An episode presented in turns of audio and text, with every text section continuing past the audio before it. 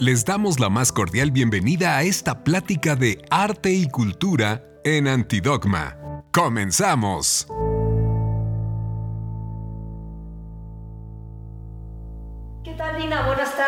Pues estamos aquí, Antidogma, revista de arte y cultura de la Universidad de la Comunicación, y esta tarde tenemos cita con Dina Comisarenko, una reconocida historiadora del arte, tienes licenciatura, maestría y doctorado en historia del arte. Entonces, pues nos pareció que sería muy atinado que nos platicaras un poco, que tuviéramos esta charla contigo, dado que este número de la revista que estamos preparando es sobre la participación de las mujeres en el mundo del arte y la cultura, es sobre la perspectiva de género y cómo estamos en esta balanza ¿no? dentro del tema que nos ocupa. Pero antes de entrar en materia, a mí me gustaría, por favor, que te presentaras qué estás haciendo ahora en el IMBA, porque de pronto, pues, eh, bueno, has estado en varios lugares, platícanos un poco de esto. Bueno, sí, muy buenas tardes, encantada de estar acá con ustedes y platicando de género, que justamente es uno de los temas que, que, me apasiona y a los que me he dedicado en los últimos, creo que como 30 años de mi vida. Nada menos. Y bueno, en este momento, como decías, estoy trabajando en el IMBA, coordinando a los centros de investigación, eh, un trabajo muy lindo eh, que tiene que ver con artes plásticas, con danza, con teatro y con música. Y en mi investigación particular sigo trabajando sobre todo en cuestiones de género, en muralismo y en, bueno, mi enfoque tiene que ver con algo más bien como multidisciplinar, vengo un poco del psicoanálisis, de la sociología, de la memoria cultural y de los estudios de género. Y en ese sentido es la pregunta de los 64 mil, yo sé, pero me gustaría que para, para Dina Comisarenko nos explicaras qué es el arte y por ende qué es la historia del arte para ti para ti? Es decir, ¿por qué esta disciplina y desde ahí qué hacemos con el mundo desde la historia del arte? Bueno, es una pregunta preciosa, pero que creo que nos llevaría mucho, sí. mucho tiempo. Tenemos tiempo. eh, yo creo, o sea, mi postura como investigadora tiene que ver con que, por un lado, bueno, obviamente me encanta el arte, pero sobre todo porque pienso que es una manera de intervenir en la vida. Mm. Es decir, no tiene solamente una función de carácter retrospectivo, aunque eso también es muy importante, y yo me especializo sobre todo en el arte del siglo XX, muy especialmente en las décadas de 1930 y 1940, aunque últimamente estuve incursionando un poquito más adelante también, eh, pero aparte de esa cuestión histórica o retrospectiva, yo creo que todo lo que hacemos o la manera en la que interpretamos el arte tiene mucho que ver con la manera en la que construimos nuestro presente y nuestro futuro. Mm. Y de hecho creo que eso es una de las cosas que más me interesa de la disciplina de la historia del arte. Okay. Y Dina, relativo a tus estudios de historia del arte, platícanos dónde estudiaste la licenciatura y luego por qué fue la maestría y luego por qué el doctorado. Bueno, en realidad yo empecé a interesarme por el arte desde muy chiquita. Mi mamá era pintora, mi papá era arquitecto, mi hermano mayor escultor. Eh, a lo que jugábamos de chiquitos era hacer exposiciones de toda la familia, así que también habíamos empezado a trabajar algo de curaduría desde muy chiquita. Y bueno, cuando llegó el momento de estudiar, eh, me encantaba mi pintar, de hecho yo pinto hasta la fecha, pero la carrera de artes plásticas como que no estaba muy bien en ese momento en Argentina, que es de donde soy originaria, y como unos pocos días antes de inscribirme a una carrera, que yo venía pensando más bien en biología, okay. me encontré con una amiga que me dijo que existía la carrera de Historia del Arte y me contó pues que ahí se veían cosas de filosofía, de artes visuales, de música, de teatro, de todo lo que a mí me encantaba y bueno, decidí este, inscribirme ahí y cursé la carrera, paralelamente seguí con eh, artes plásticas, pero bueno, de, llega un momento en el que es muy difícil seguir con todo claro. y entonces me fui este, más bien acercando cada vez más a la, a la, historia del arte y a la curaduría, porque efectivamente cuando terminé la licenciatura en la Universidad de Filosofía y Letras de Buenos Aires, entré a trabajar en el Museo Nacional de Bellas Artes, mm. sobre todo en el área de exposiciones temporarias, y eso también como que me abrió muchos horizontes y me dio muchas ganas de, de salir. Argentina siempre desde que tengo uso de razón, es un país con mucha cultura, pero al mismo tiempo con muchos problemas económicos. Entonces yo me acuerdo que en ese momento, cuando estaba terminando la carrera, todavía este, no podía irme a vivir sola, aunque tenía un montón de trabajos, daba clases en un montón de lados, trabajaba en el museo, este, y era como muy difícil seguir estudiando, ¿no? Con tanto trabajo. Y bueno, en ese momento mi marido, que era mi novio, este, sacó una beca para estudiar matemática afuera este, y nos pareció como el momento ideal para, para, arrancar y efectivamente ahí inmediatamente conseguí entrar al doctorado en Historia del Arte en la Universidad de Rutgers, en el estado de New Jersey. Eh, hice primero la maestría, pero más bien por una cuestión práctica, porque nos ofrecían ahí esa oportunidad de tener como un título intermedio, simplemente dando un examen, este, un examen bastante exhaustivo para el que tuve que estudiar mucho, y después ya con la, un poco más de materias y la tesis de doctorado, este, opté también por el título de doctora. Y paralelamente hice también estudios curatoriales, porque siempre esa era como la otra cosa que, me gustó mucho, ¿no? de, estos primeros acercamientos que tuve en el Museo de Bellas Artes. Y bueno, ya cuando estaba terminando eh, las materias y empezando ya a trabajar en el proyecto de tesis, eh, decidí trabajar en arte latinoamericano. Wow. Y bueno, felizmente mis profesores me dijeron que eso era como demasiado grande y empecé a acotarlo, a acotarlo y me quedé con México, que siempre me había encantado, este, sobre todo el muralismo mexicano. Y bueno, decidí este, tomar el tema de la representación de la maternidad en el arte mexicano, que es un tema eh, que se trata mucho, que tiene muchas características muy, muy originales y muy interesantes. Este, y bueno, cuando ya estaba terminando la tesis, definitivamente tenía que venir a México para conocer las obras, para entrevistar a algunos de los artistas que trataban mi tesis y ya nos vinimos toda la familia para acá. En ese momento ya había nacido mi hijita, era muy chiquitita, tenía eh, creo que tres añitos y nos vinimos los tres y nos encantó y pues ya nos quedamos de eso hace eh, aproximadamente como 25 años. Wow, Qué maravilla. Ahora yo, bueno, esta es tu travesía en tanto historiadora del arte, sin embargo hay una faceta que digamos se añade, no sé si a manera de apellido a esta tu, tu, tu, profesión, que es la del feminismo, ¿no? Porque abrazas una historia del arte desde perspectivas mucho más incluyentes, ¿no? Que es lo que justamente vienen a hacer los feminismos al atravesar toda disciplina. Y en ese sentido me gustaría que nos hablaras un poco al respecto de ello. ¿De qué manera tú en tanto feminista eh, pues te asumes como tal y en la práctica lo llevas a cabo, ¿no? Porque aquí destaco nombres de otras eh, historiadoras eh, académicas como Karen Cordero, Deborah Dorotinsky, Josefina Alcázar, etcétera, y tú eres una más de ellas que no solamente se, se reconocen como historiadoras del arte, sino que orgullosamente dicen y feministas, ¿no? ¿Qué es eso? Sí creo que no se pueden separar las cosas, o sea, como les decía hace un ratito, yo creo que todo lo que hago, ya sea en la docencia o en la investigación, tiene que ver justamente con esa postura o con esa manera de entender el mundo desde el feminismo.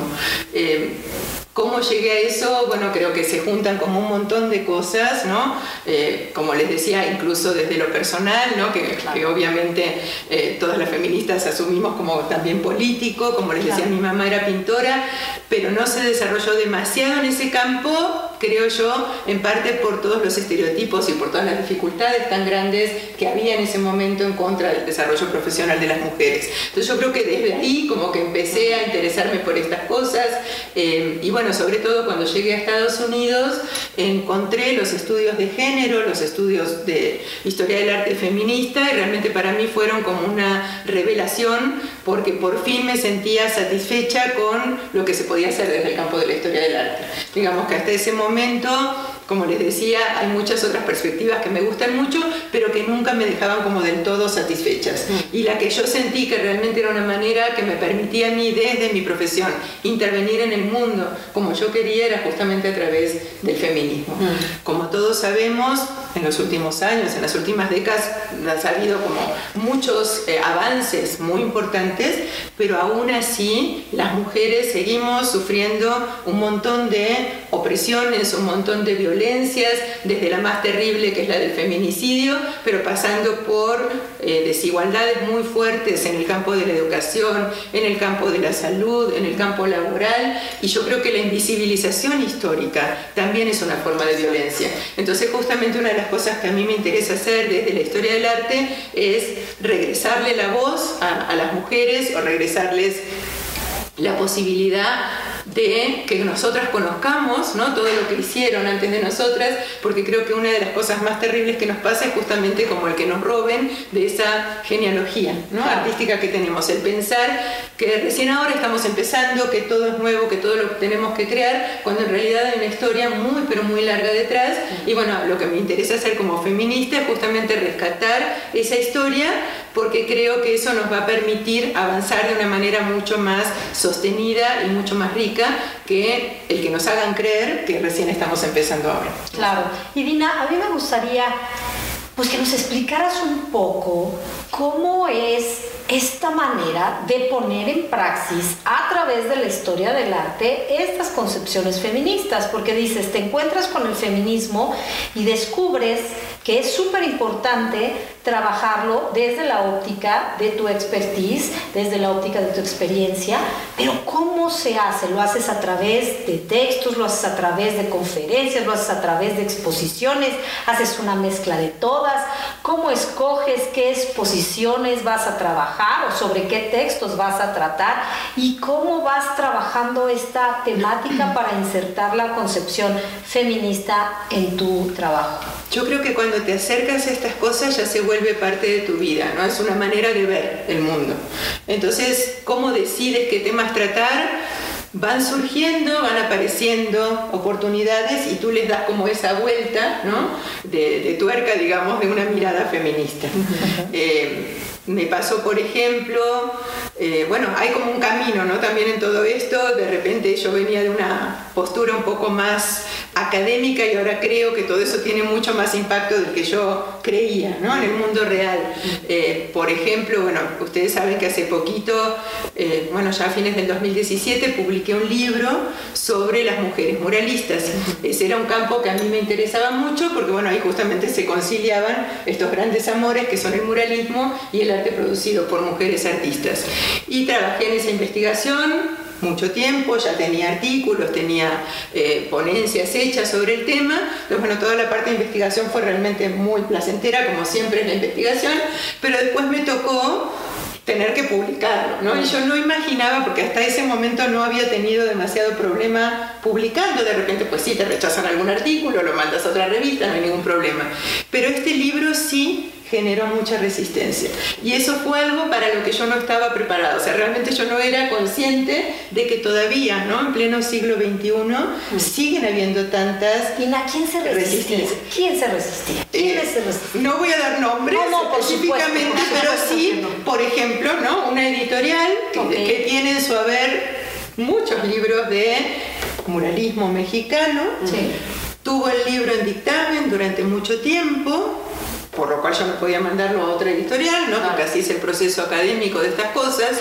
Y cuando por fin me dan el dictamen, me dicen que les encantó el libro, pero que ellos sentían que esta visión mía de las mujeres era algo realmente como del pasado, que no tenía sentido, porque ellos decían que las mujeres buenas, ¿no? de vuelta este concepto así de calidad, ya están reconocidas. Entonces, si estas que yo trataba nadie las había estudiado hasta ese momento, debía ser porque no valían la, misma calidad. Entonces, lo que ellos me sugerían era que yo agregara a los hombres artistas del muralismo y que entonces me iban a publicar el libro. Y bueno, fue una cosa realmente, yo ahora la cuento un poco con, con sentido del humor, pero realmente fue muy es terrible, es terrible, es terrible, ¿no? Exacto. Terrible.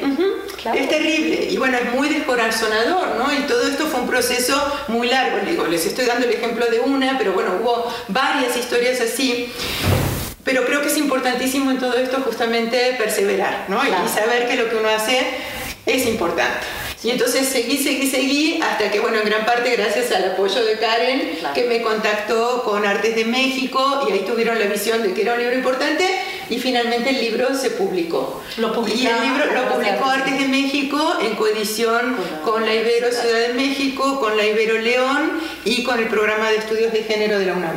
Okay. Y el número, hay que, digo, perdón, el título hay que decirlo completito, es... El, libro es Eclipse de Siete Lunas, Mujeres Muralistas en México, y se llama así en honor a un poema de Aurora Reyes, que era poeta y que era muralista, y que justamente con esta palabra eclipse ¿no? está dándonos a entender un poco este programa, este problema perdón, historiográfico ¿no? del que estamos hablando, de que las mujeres sí existieron, pero estaban opacadas, digamos, por los artistas muralistas hombres. ¿no? Y en esa mismísima línea, otro de, de, tus proyectos, uno que además yo tuve la oportunidad de, visitar, fue una exposición que se llamó, si no mal recuerdo, para colaborar en lo justo. Para participar en lo justo. Participar en lo justo, eh, recuperando, recuperando, la obra de Fanny.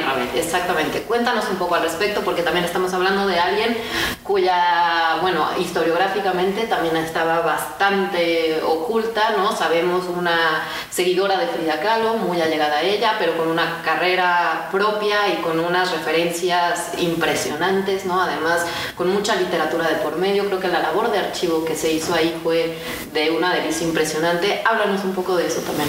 Sí, creo que bueno, todos los proyectos están como muy relacionados, ¿no? Justamente una de las primeras cosas que hice cuando llegué a México fue ir a conocer a Fanny Rabel, que todavía estaba viva, fue un encuentro realmente ¿En delicioso. qué año fue eso cuando tú la conociste? Eh, fue pues muy al principio, yo llegué a México en 1994, debe haber sido en ese año.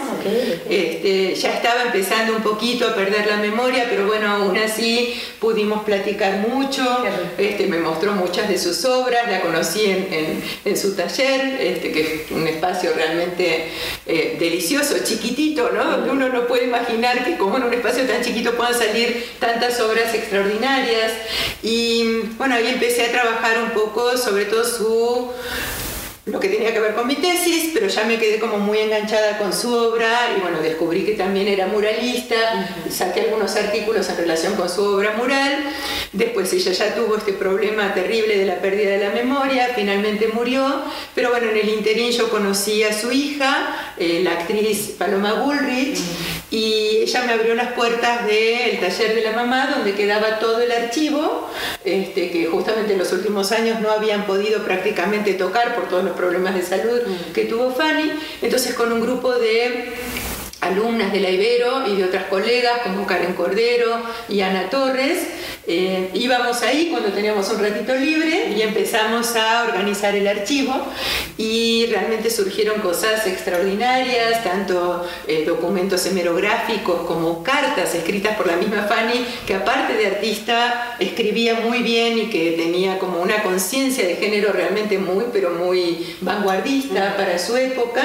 Y bueno, a partir de ese trabajo de archivo, surgió la idea de organizar una exposición para que más gente pudiera conocer todo este trabajo extraordinario.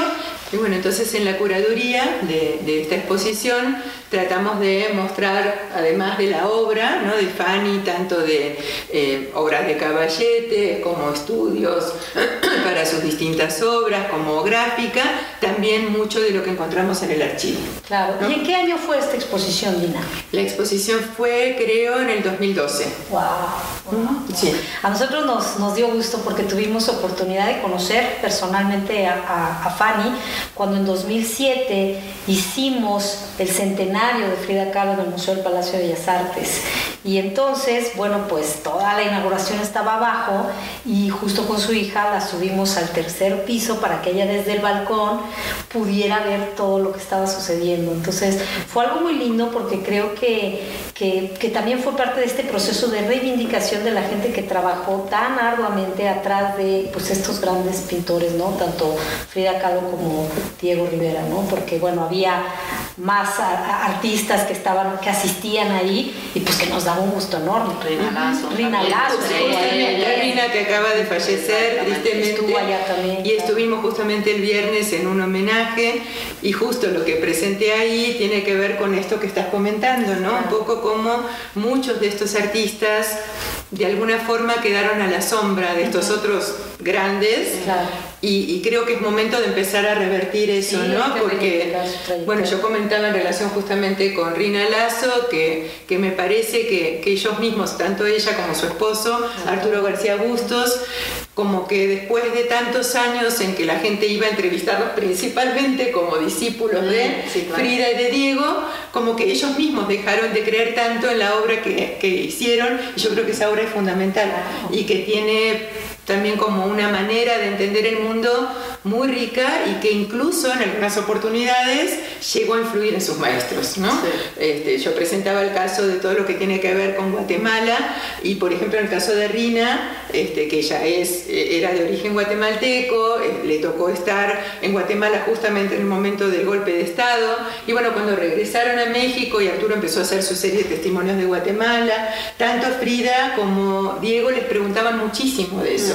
Y es la primera vez de la que yo tenga noticias que Diego se animó a hacer un tema distinto a, la historia de México. ¿no? Creo que el impacto, claro, fue una cosa que impactó a todo el mundo, ¿no? fue muy fuerte, pero yo creo que a él le llegó todavía mucho más Primero porque fue como el último acto político en el que participó Frida, porque falleció unos meses después, pero también por el contacto directo que tenían ellos con Rina y con Arturo, que eran sus discípulos a los que querían muchísimo y que entonces, claro, les dieron, les dieron un testimonio de lo que estaba pasando ahí de primera mano que le hizo ampliar un poco como su espectro temático, ¿no? Y sí, con respecto a lo que decías hace un ratito de, Fanny, y yo creo que también incluso de Rina, eh, en su momento muchas de estas artistas, sobre todo de artistas mujeres, eran mucho más reconocidas de lo que nosotros pensamos. Mm. ¿no? La gente en general está acostumbrada a pensar que, bueno, si hoy en día efectivamente todavía ¿no? las mujeres tenemos muchos problemas para desarrollarnos profesionalmente, en épocas pasadas la cosa debe haber sido todavía peor y entonces seguramente pues no tenían tanto reconocimiento. Pero cuando uno empieza a revisar archivos, cuando uno empieza a revisar notas en los periódicos, en el caso de Fanny Ravel realmente era un personaje muy, pero muy importante, sobre todo en las décadas 1950, 1960. Entonces el problema del olvido realmente viene después. No es tanto una cuestión de reconocimiento en su propia época, sino de cómo lo maneja la historiografía posterior. Exacto. Y bueno, en, esa lógica justamente, porque también hablar del aspecto curatorial de tu, profesión, ¿no? Eh, también nos hemos topado, y aquí hablo un poco en, en primera persona porque Reina y yo también nos dedicamos a la curaduría, justamente todas estas lógicas que de pronto son completamente antidemocráticas, antifeministas, por decirlo menos, que se gestan dentro de determinados proyectos, ¿no? Sean independientes o al interior de, museos, galerías, etcétera.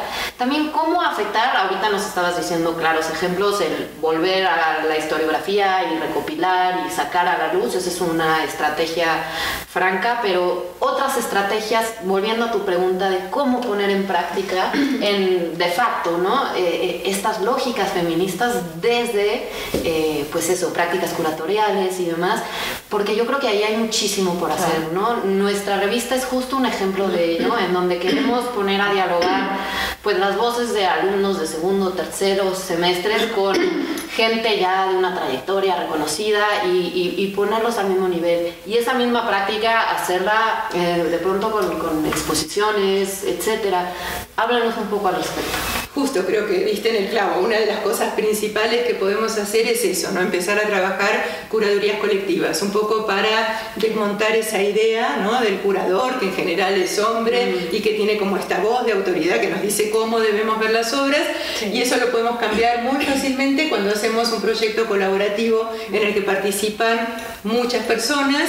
En mi caso me tocó, las últimas que hice fueron justamente en un contexto universitario, entonces eh, surgieron un poco a partir de la materia de curaduría y eso también fue muy bonito porque me permitió trabajar con gente más joven, con gente que se estaba formando y que tenían ideas de repente muy distintas. Y poner todo eso en juego creo que ya le dio una perspectiva que nos acerca bastante más a lo que es la óptica feminista, que es una óptica justamente de inclusión.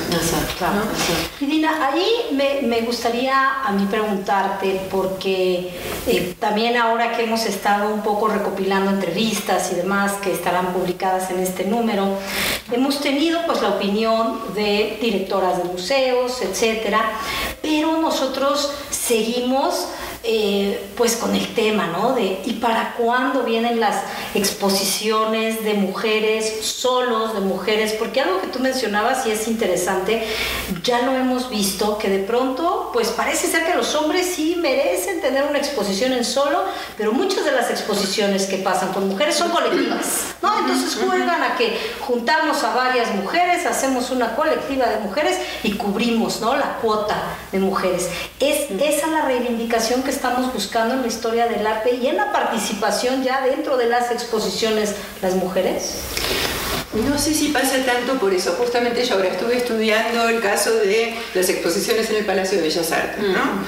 Yo me concentré sobre todo en las exposiciones individuales, eh, por una cuestión un poco como de tiempo, porque es muy difícil abarcar, creo que en estos años hicieron como más de 1.200 exposiciones, las colectivas son más difíciles de estudiar porque bueno, hay un montón de, de, artistas, ¿no? Como para sacar estadísticas y demás, pero en las exposiciones individuales sí salieron como algunos datos interesantes, ¿no?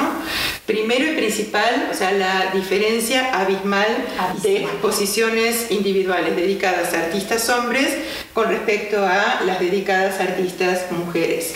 En todo el siglo XX, en todas las décadas del siglo XX, creo que el porcentaje de exposiciones de mujeres individuales nunca jamás rebasó el 20% del total. Y yo creo que ya es muy elevada la cifra. Y 20% debe haber sido un año, creo que en la década de los 60, que hubo un poquito más de apertura. Ahora, lo más triste del caso es que en el siglo XXI los números siguen exactamente igual. ¿no? Este, más o menos entre el 15 y el, el 13 y el 15%. ¿sí? Entonces, bueno, eso solo ya es un dato como muy revelador, ¿no? Hay gente que dice, bueno, los números no tienen nada que ver con el arte. Por supuesto que sí, son números tremendamente contundentes, ¿no? Y, y, y, lo más grave del caso es que muchas veces estamos como muy acostumbrados a pensar que el arte y que todo lo que tiene que ver con el sistema artístico es de alguna manera un reflejo de la sociedad. Hasta cierto punto yo creo que sí, que tiene que ver con esa discriminación social que todavía experimentamos en nuestra sociedad, pero es todavía más grave que eso, porque este tipo de diferencias en los números tiene un impacto en lo que la gente cree que podemos o que no podemos hacer las mujeres. Y ahí es donde está lo que tenemos que empezar a cambiar. Claro. y aquí es interesante, fíjate, porque de pronto, eh, y lo platicábamos también en, en, su momento con algunas de las personalidades que hemos entrevistado, se, se podría pensar, ¿no? Se suele pensar, ah, bueno, ya llegó una mujer a tal dirección, ya, asegurada la perspectiva de género. No, no, no porque curioso el caso en México, creo que tenemos un buen ejemplo de una gran cantidad de mujeres que están dirigiendo museos y centros de cultura y de arte. Y sin embargo, no tenemos reflejado un incremento de la participación de artistas o en teatro o en cine o en danza o en música de mujeres, ¿no? Sí, Entonces, sí, no es cierto. O sea, yo no hice ese estudio tan a fondo, pero sí vi que, bueno, había momentos en la historia del palacio que había eh, mujeres en la dirección y eso no cambió radicalmente la participación de las mujeres artistas. O sea, la cuestión no pasa por el género exclusivamente, sino más bien por una perspectiva de género. no sé si tuvieron oportunidad, ahora está en Bellas Artes justamente una exposición de Zapata. en ocasión, no la he visto, pero ya. Sí, sí, pero hay, que verla, ¿no? Porque sí, justamente hay una perspectiva de género muy interesante, ¿no? Y se trata de una exposición colectiva. Entonces, yo sé que tampoco los números a los que yo llegué con este estudio de las exposiciones individuales son absolutos, hay un montón de matices, ¿no? Hay un montón de exposiciones colectivas, tanto dedicadas a mujeres solas como a mujeres y hombres artistas, que pueden o que no pueden tener una perspectiva de género, ¿no? O sea, tampoco el hecho de poner a muchas mujeres juntas, de hecho esa es una de las cosas que se preguntaba alguna vez en uno de los cuadernos eh, que encontramos en el archivo de Fanny, ¿no? Bueno, es que simplemente hacer exposiciones de mujeres es la solución, claro que no, ¿no? Y ella también se cuestionaba con mucha profundidad cuál era el impacto real ¿no? que el movimiento feminista en política había tenido en las artistas. Y yo creo que la cosa pasa un poco más por ahí, ¿no? Como les decía, esta es una exposición dedicada a Zapata, pero está este, poniendo un poco como en, en, crisis, ¿no? Justamente el machismo que normalmente se asocia con Zapata como el símbolo, ¿no? Este, el epítome de la masculinidad. Ajá, y ahí hay obras hechas por artistas gay este, que justamente eh, ridiculizan ¿no? un poco todo esto. y hay unas reacciones también tremendamente eh, fuertes ¿no? en contra de cómo se atreven a hacer eso. Y a mí me parece que justamente esa es una de las genialidades de, de la exposición, más allá de toda la curaduría y de la investigación que está por detrás, que está muy pero muy bien de Luis Vargas y justamente hoy leía yo a Iván Ruiz bueno, haciendo un claro y franco aplauso al trabajo de Luis y diciendo que lo que más le gustaba era justamente todos los comentarios en contra, porque eso habla de que el arte tiene que seguir sacudiendo y tiene que seguirnos moviendo hacia esos lugares incómodos, porque ahí donde suena es porque algo hay que resolver. Exacto, exacto. Y el solo hecho de abrir la discusión a esas cosas yo creo que ya es una ganancia impresionante. Sí, absolutamente. y, y en ese Dina, a mí me gustaría que nos comentaras un poco tu opinión, tu punto de vista sobre, en particular en la historia del arte, sobre el presente de los museos y el devenir de los museos. Es decir, estamos en un tránsito, debemos hacerlos transitar, debemos repensarlos o reorganizarlos, reinventarlos. ¿Qué es lo que se tiene que hacer con la figura del museo hoy en día para que justamente esta cuestión de la perspectiva de género entre definitivamente y tengamos estos cambios que además pues repercutan o que generen reverberancia en otras arenas ¿no? de la, de la, del arte y de la cultura en general. Sí, yo creo que es algo urgente e impostergable, ¿no? lamentablemente no tengo la, la solución, cómo hay que hacerlo, creo que esto que está empezando a pasar por ejemplo en Bellas Artes es importante justamente por tratarse de un museo que tiene las connotaciones que tiene Bellas Artes. ¿no? Este, y bueno, ojalá que este tipo de iniciativas continúen, incluso que se profundicen, ¿no? Porque bueno, hay casos interesantes a nivel internacional, eh, como por ejemplo en el Centro Pompidou, este, hubo un momento hace unos años eh, que decidieron mostrar eh, la las vanguardias artísticas eh, que caracterizan a la colección del museo solamente a través de la obra hecha por mujeres. Y fue un éxito increíble, fue una exposición realmente muy, pero muy buena, pero bueno, llegó el momento de cerrar la exposición y adiós. Y adiós, o sea, exacto, volvieron a lo mismo de siempre, ¿no? Entonces, eh, no es eso, digamos, no, es, no se trata solamente de, como decíamos al principio, ¿no? de cubrir o de cumplir con esta cuota, de decir, bueno, lo hago, no, es, es realmente un cambio estructural importante, ¿no? del que todos tenemos que tomar conciencia para que realmente sean iniciativas con continuidad, ¿no? Y no se trate solamente de un caso así como único, ¿no? Sí, transversalizar la perspectiva a lo largo y ancho de todas las disciplinas. Y pues justamente, ¿no? Hablamos de esta necesidad de transversalizar a todo lo largo la, perspectiva de género y también llevándolo al, tema museos, eh, me parece que también otra de las cosas es abrir cada vez más estos espacios a que la gente eh, pues pueda entrar y hacer suyo el conocimiento que ahí se, se, genera o se manifiesta de todas las formas. Y en ese sentido creo que las charlas, las pláticas, las conferencias, etcétera, son también una gran, una gran forma de acercarse a la sociedad y, de además, pues sí, de, de, mantenerse como recintos abiertos. Y bueno, en ese sentido tú estuviste la semana pasada por allí dando una plática en, en Bellas Artes que tenía que ver también con las mujeres artistas y nos quieres contar un poco al respecto. Sí, bueno, fue una invitación este, que me dio muchísimo gusto porque la gente que la hizo sabe de mi trayectoria feminista y se trataba de la celebración de los 85 años del museo. Entonces el solo hecho de que me inviten creo que fue como un buen síntoma porque esperaban, ¿no? justamente como una visión crítica que tiene que ver con este proceso de apertura ¿no? que veníamos discutiendo.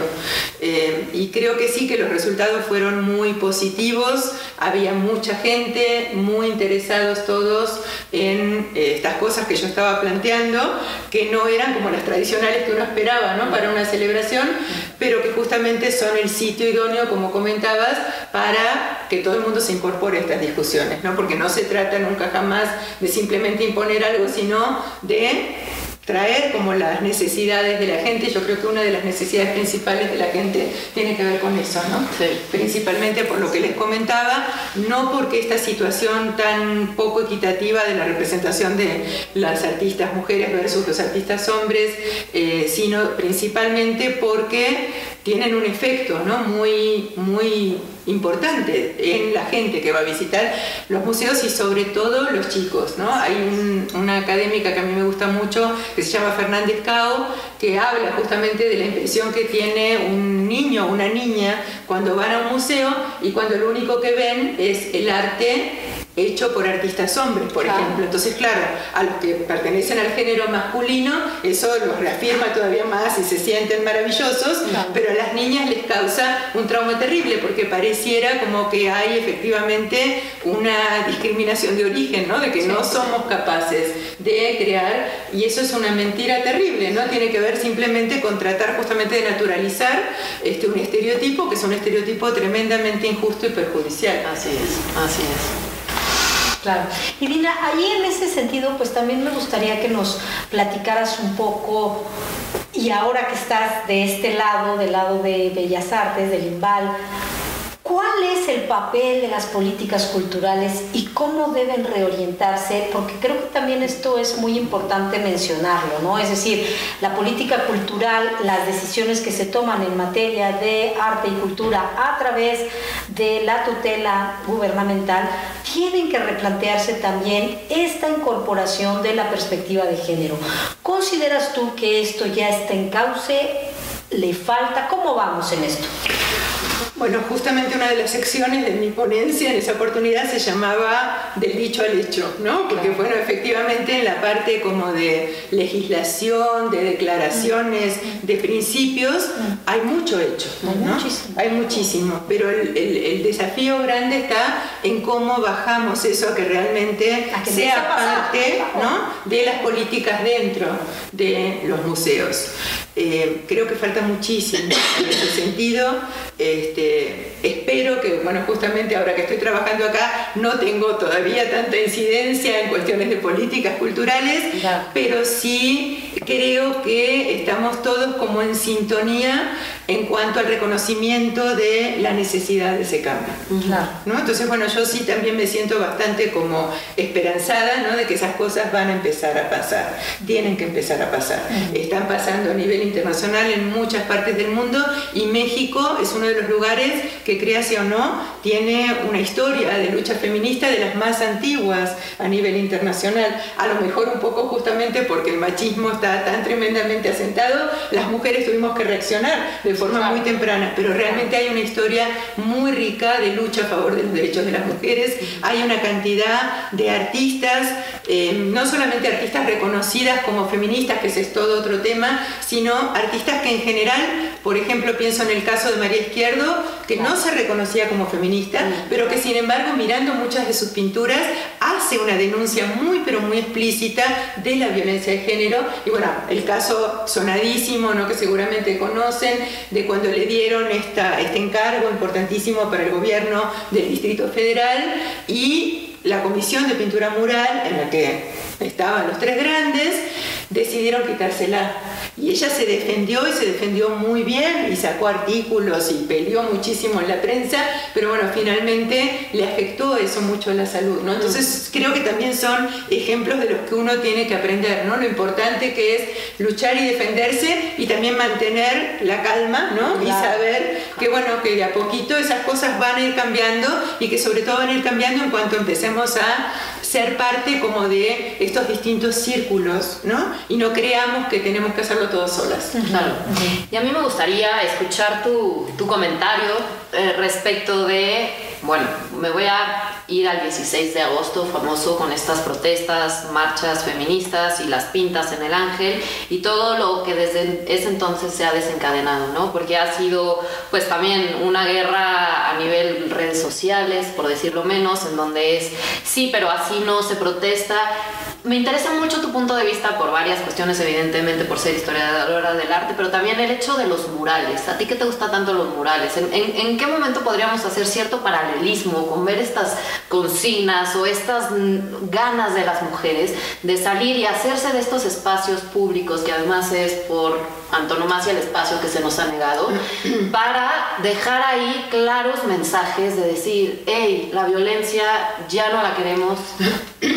¿Qué nos cuentas? Creo que lo dijiste tú muy bien, no lo había pensado de esa manera, pero efectivamente hay como un muralismo más oficial, que es el muralismo que estamos acostumbrados a estudiar dentro de los edificios públicos, pero hay también un arte que tiene que ver con lo que se llama hoy en día street art o graffiti art, ¿no? Y que tiene que ver justamente con el apropiarse de esos espacios porque son la única posibilidad de expresión que nos queda, ¿no? Y porque necesitamos tener esa posibilidad de expresión.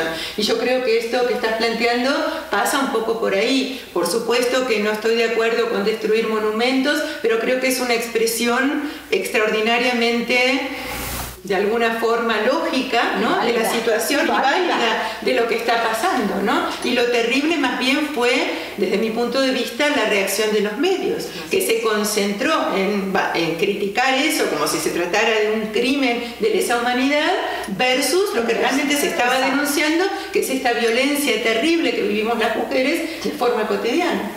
¿no? Entonces, y que no cesa, ¿no? y que apenas hace un par de semanas acaban de abiertamente declarar que hay una de género a nivel Ciudad de México y tal, exacto, sí, sí. Pues Dina, creo que tendríamos pues que hacer muchas charlas contigo para abarcar tantos temas. A mí me gustaría que no, no concluyamos esto sin que te pidamos, por favor, que nos des para la comunidad universitaria y para toda la gente que tenga acceso a la publicación, pues ya 5.000 ejemplares que circularán por allí. Yo espero que caigan en muchas manos y que estas manos se den a la tarea de revisar los QRs para ver todas las entrevistas, pero me gustaría que nos dieras tu opinión, que nos dieras un mensaje ¿no? para estas juventudes, eh, sobre todo por tratarse de profesiones, todas ellas en la Universidad de la Comunicación, que estén vinculadas con la creación de contenidos. Entonces, da, habida cuenta de esto, ¿qué mensaje les podrías dar tú para contemplar esta consideración de perspectiva de género? ¿Por qué es importante la perspectiva de género? ¿Por qué los contenidos nos ayudan en la publicidad, en el cine, en el periodismo, en la comunicación y la gestión de la cultura y las artes, o bien de simplemente comunicación visual en general? ¿Por qué hay que tener esta consideración?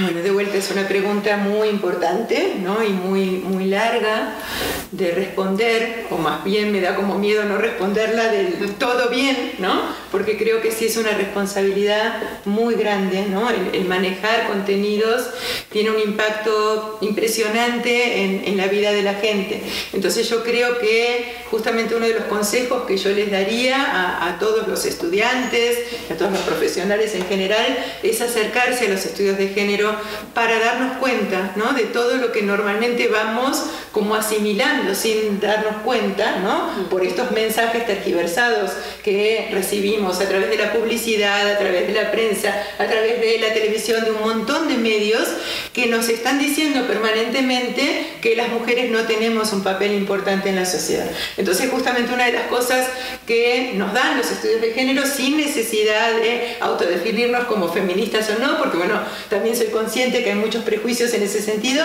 sería simplemente acercarse a ver de qué se trata eso y cómo esta visión justamente nos puede ayudar a tener una vida muchísimo más plena y más justa para todos, no, no solamente para las mujeres, sino para absolutamente toda la humanidad. Claro. Pues Dina, te agradecemos muchísimo a nombre de la Universidad de la Comunicación, Antidogma. Te da las gracias por habernos compartido tu tiempo y tus saberes y haberlos puesto aquí para el alcance de todos. No, al contrario, es un placer. Muchísimas gracias. Muchas gracias. Esta plática fue presentada por Arte y Cultura en Antidogma. Para más contenidos como este, no olvides seguirnos en las redes o búscanos en la web como antidogma.mx.